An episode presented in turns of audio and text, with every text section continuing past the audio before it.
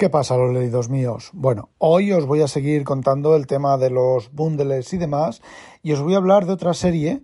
Esta la leí hace dos o tres años, también viene, como ya os he dicho, de un bundle, bundle, y bueno, el autor es Blade Ward y la serie se llama The Science Officer, el oficial eh, científico. En algún otro podcast os he comentado el oficinista que científico o algo así, no, el oficial científico en mi mente eh, montándose las propias películas. Y bueno, el bundle que os comento contiene las cuatro primeras historias del que le pasan a este oficial científico y aunque las dos primeras historias me gustaron mucho, la tercera ya no me gustó porque era lo que os comentaba con anterioridad y la cuarta todavía era más, es este incremento de historia que tiene que ser más grandilocuente, con efectos más maravillosos, con más acción, más aventuras, intervención de más personajes, más efecto maravilla, no sé explicarlo de otra manera. Y entonces el cuarto ya no lo leí, creo que tiene cuatro más, o sea, tiene otro volumen, el autor tiene otro volumen con otras cuatro historias más, pero ya ni me molesté en mirar en internet ni nada, porque las dos primeras están muy bien. Simplemente eh, todo comienza con el oficial científico está en una nave espacial, la nave espacial es atacada por unos piratas espaciales, esto es un poco space opera space opera, ¿vale? No tiene, casi os diría que space opera clásica. Y bueno, es atacado por, como digo, por la nave esta que os digo, pirata. Y bueno, pues toda la tripulación muere, menos este chaval que lo toman como esclavo y tiene que comprar su libertad, pues eh, solucionando problemas. No es así la historia exactamente así. Si queréis, pues lo leéis. Esto pues también estará barato por ahí. Si, si este autor sigue, sigue escribiendo o no. Y bueno, a mí me gustó las dos primeras historias porque al ser un oficial científico, las soluciones no son fuerza bruta, las soluciones no son naves disparándose misiles, la solución eh, son soluciones imaginativas dentro de la construcción del mundo, del universo de, en el que se desarrolla la novela. Lo que ocurre es que, como ya os he comentado, la solución a la segunda novela ya era un poquito más estrambótica, la de la tercera ya ni os cuento la burrada que era, y la cuarta es que ni lo miré. Yo no sé, eh, es que si los autores no se dan cuenta de que si van haciéndose increscendo mm, en dos, tres novelas, cuatro novelas, eh, ya no les queda más imaginación o ya es tan el despiporre y el desborde y la fantasía grandilocuente ya es tan grande que pierde todo el sentido la historia.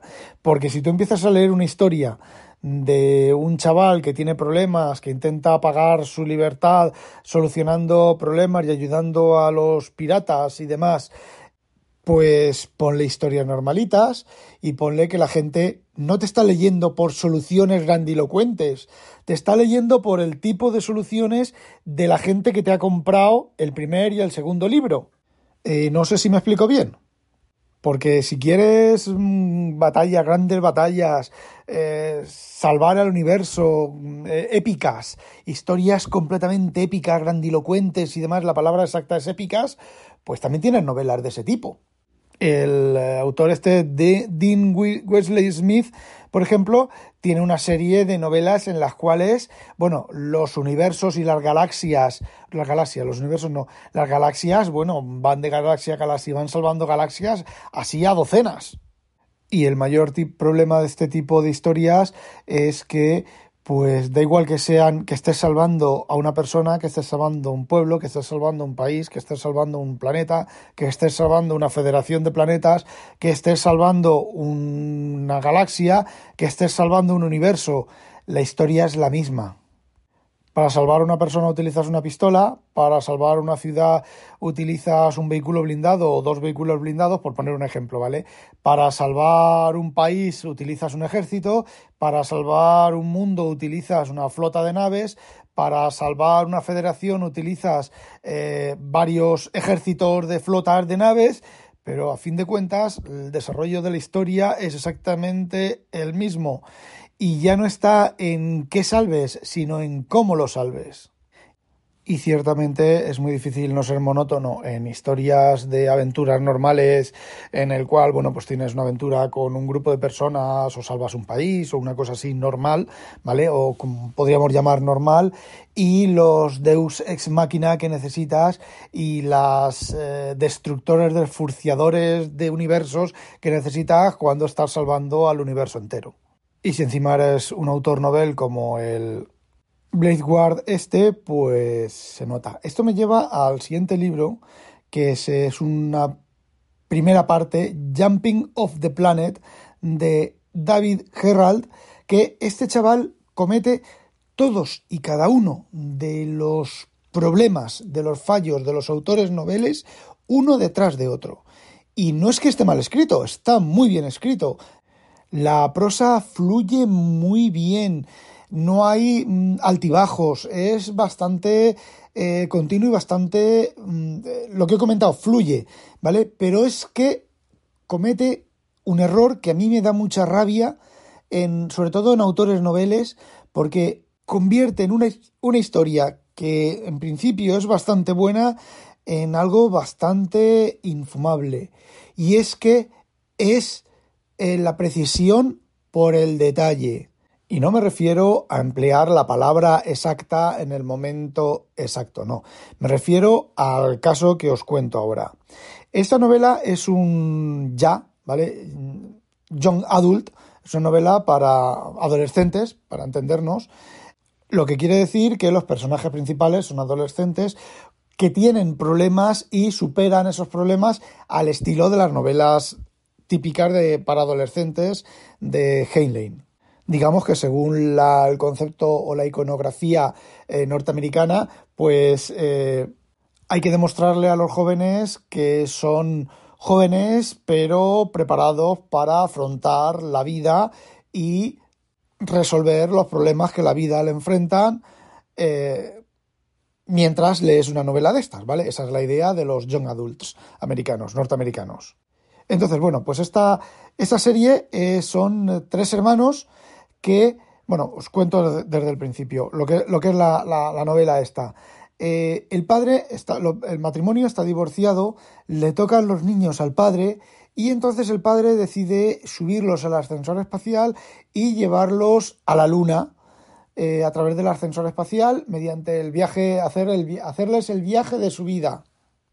Son tres chavales, uno bastante pequeño, no recuerdo qué edad, pero 10, 12 años como mucho, llamado Apestoso, el hermano de en medio, que no tiene, que no recuerdo que tuviera eh, mote, porque el que la narración es desde el punto de vista del hermano de, entre en medio, y el hermano mayor, que es que tiene el nombre que el hermano eh, mediano le da el nombre de Weird, extraño. Y luego el padre que actúa ahí pues como de poco menos que pasmarote. Bueno, pues la novela, aunque en, el, esto dice que son 200 y pico páginas, son por lo menos 400 por las locations del, del Kindle, son 400 o 500 páginas. Bueno, pues la novela es entera, mentira, hasta donde he llegado que ha sido el 50% y ya no he podido avanzar más y la he abandonado, es solamente el viaje desde la casa de los chavales hasta el espacio es todo el viaje en coche, la subida por el tallo. Cuando estaban terminando de subir por el tallo, por el ascensor espacial, eh, ya he dejado de leer, dejé de leer, pero parece ser que, bueno, es hasta que llegan a la luna, no sé qué historia le pasa al padre, los críos se quedan solos y las siguientes novelas son las aventuras de los críos completamente solos. Parece ser que en uno de los libros los quieren raptar para usarlos de trabajadores esclavos en las colonias de los planetas. Bueno, pero el problema no es ese. El problema del libro es que es página a página, detalle a detalle, lo que hace todos y cada uno de los personajes, de los tres chiquillos, paso a paso. Les falta, le falta contar cuándo van al aseo y lo que hacen en el aseo es súper tedioso. La explicación de cómo funciona el, tallo, la explicación de que se suben al, a la primera, al primera etapa del tallo, cómo funciona, la tensión superficial del no sé qué, del no sé cuánto, la tormenta, la descripción de la tormenta, porque estamos con las tormentas, pues es, es horrorosamente tedioso. Y no es que se detenga a explicarte los detalles técnicos de por qué se produce el viaje, el salto hiperespacial o el, lo que quiera que utilicen para viajar en aquel momento. No, no. Es que es el Proust de la ciencia ficción es increíblemente prolijo el pensamiento del, eh, del, mediano, ¿vale? Por llamarlo de alguna manera. Y lo que piensa del menor cuando hace una trastada, cuando se pone a llorar y se pone en modo cabezota. Lo que hace el mayor cuando está en sus cosas, porque el mayor parece ser que es un hit de estos tecnológicos medio grillado. Eh, no sé, por poneros un ejemplo, antes de llegar al, al tallo, donde empiezan a ascender, eh, llegan a una especie de agujero, de un meteorito, de una historia que había caído ahí, que es, bueno, pues es un agujero y hay una especie de rampa de descenso, entonces el crío pequeño sale corriendo. Yo creo que describe todos y cada uno de los pasos que da el chiquillo pequeño bajando, luego subiendo, luego lo, persiguen, luego el pequeño quiere hacer pis, como no puede hacer pis, se hace pis encima. Es, es horroroso, es súper tedioso, me pone, a mí el libro me puso histérico. Y bueno, lo dejé al 54% porque ya no podía más. Bueno, y también puede ser que sea el típico, la típica novela ya, young adolescente, eh, joven, preadolescente para adolescentes, moderna de ahora, que sea así de explícita y así de tal. Eh, no puedo con ella, igual que los Heinlein, los juveniles de Heinlein me encantan o me encantaban. Em, estos pues no me termina, pues este libro pues no me ha terminado de convencer y bueno, pues eh, lo dejé y dejado está. Bueno, y de momento eso es todo. Os dejo el tercero para el siguiente, el tercer, el cuarto libro, perdón, para el, el tercer episodio de esta serie. Y os voy a hablar de un libro que me ha gustado muchísimo. Así que ya sabéis, no os perdáis el episodio, no olvidéis sospechosos habitualizaros. Adiós.